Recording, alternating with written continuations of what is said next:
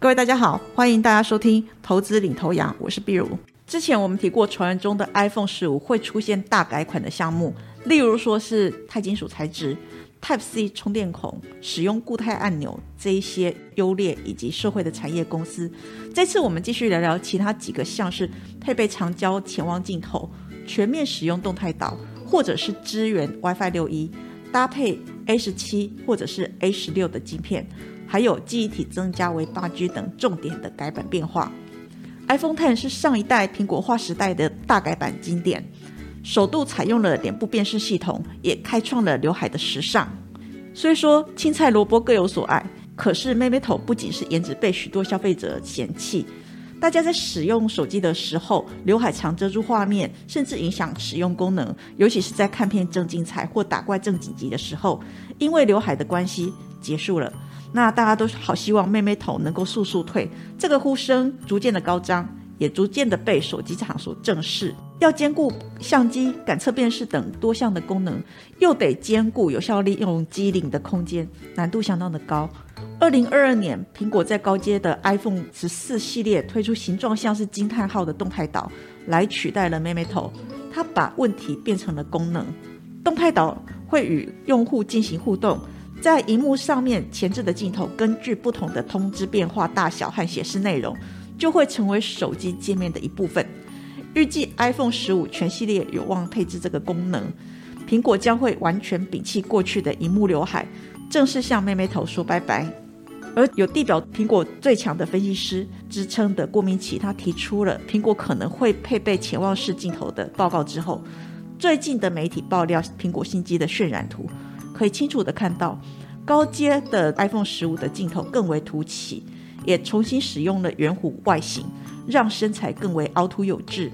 镜头凸起的状态看起来比现有的几种还要明显。这一点外界普遍认为，可能是因为 iPhone 十五将会导入目前在十四 Pro 系列的四千八百万画素的镜头规格，所以才会让镜头更加凸起。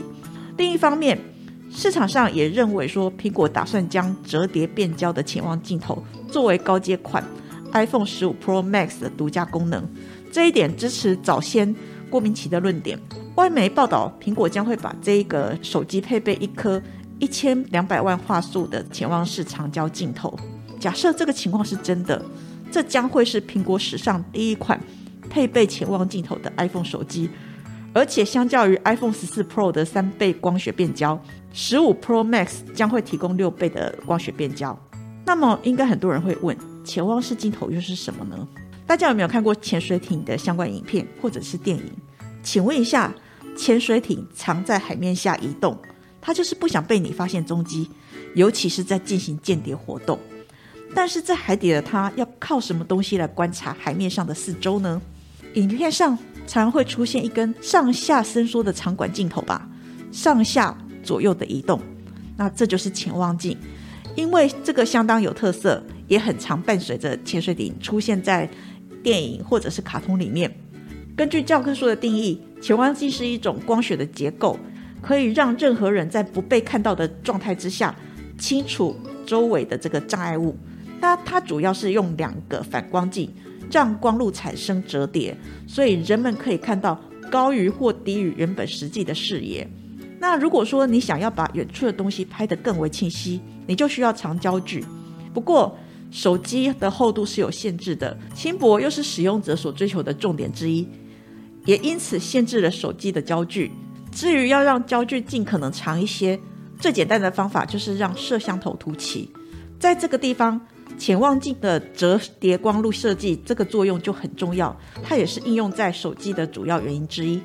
因为潜望式镜头的设计跟潜望镜基本是相同的，它也是对光路进行了折叠，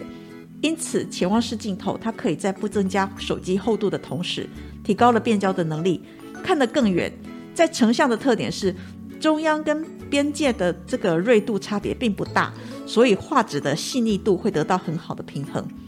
而且目前业界许多相机都已经采用内变焦的方式，这个方式它可以做到防尘、防摔、防水，甚至可以潜水以及防压的特性。不过潜望式镜头也有一些限制，像是它的变焦速度就不够快，而且因为结构的限制之下，它的焦距缩放功能是有一个固定值，因此很难达到大光圈。而且潜望式镜头它也占据了大量的手机内部空间，在同样的体积的手机里面，装有潜望镜头的手机需要在电池啊散热这方面有所牺牲，而且因为反射临近，让它的镜头光线进入的量会比较小，光线强度出现比较大的衰减的时候，造成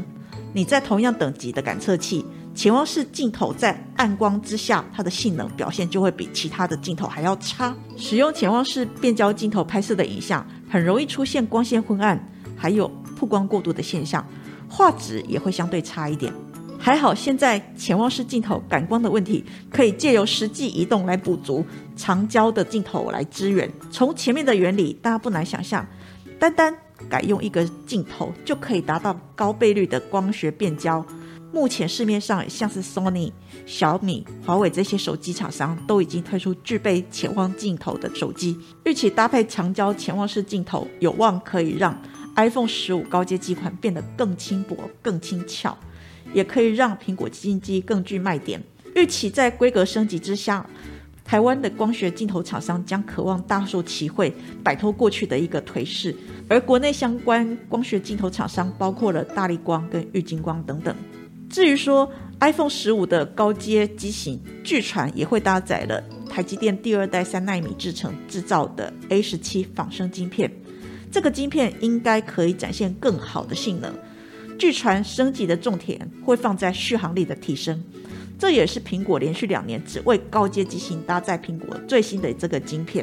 那社会厂商当然就是我们护国神山台积电了。而 iPhone 十四 Pro 系列搭载的是六 G 的记忆体。高阶 iPhone 十五传闻记忆体将会提高到八 G，预计可以带来更流畅的操控体验。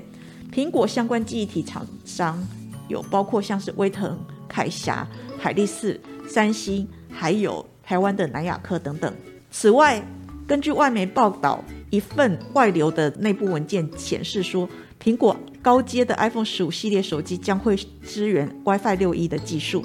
WiFi 六一是 WiFi 六的延伸。主要是可以减少通道之间的干扰，让 WiFi 的上网更快更稳。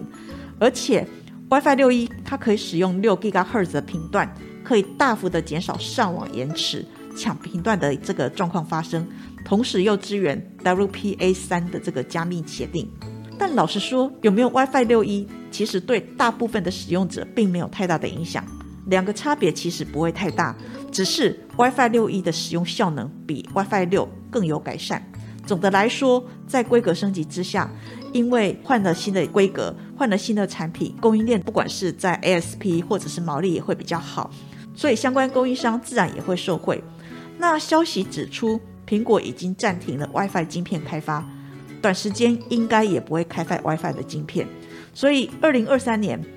iPhone 十五继续使用 Broadcom。博通的晶片，这个几率相当的高。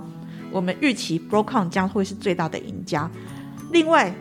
苹果的相关供应链，台湾的公司还包括了像是 PCB 的台骏啊、真鼎 KY、PA 功率放大器的文茂、雷晶厂的全新，或者是 IC 封测厂的日月光等等。当你换新车的时候，你会再买一台规格、颜色都一模一样的新车呢，还是换个款式来试试呢？我相信多数人都会选择换个款式，而这个心态不仅是在换车，这种尝鲜的心态普遍出现在消费行为上面。而三 C 的使用者更喜欢追求新的功能，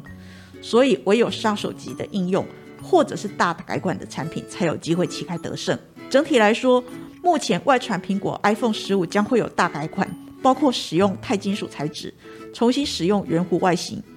使用固态按钮。全面使用动态岛，改采 Type C 充电孔，搭配 A 十七跟 A 十六的镜片，记忆体增加为八 G，配有长焦的潜望镜头，支援 WiFi 六一，这一些等等。虽然说目前全球的消费动能受到总体情势所压抑，但是如果苹果产品真的有大改款，应该还是渴望刺激换季的意愿，这也可以成为供应链旺季的一大利多。以上是投资领头羊节目内容，谢谢收听。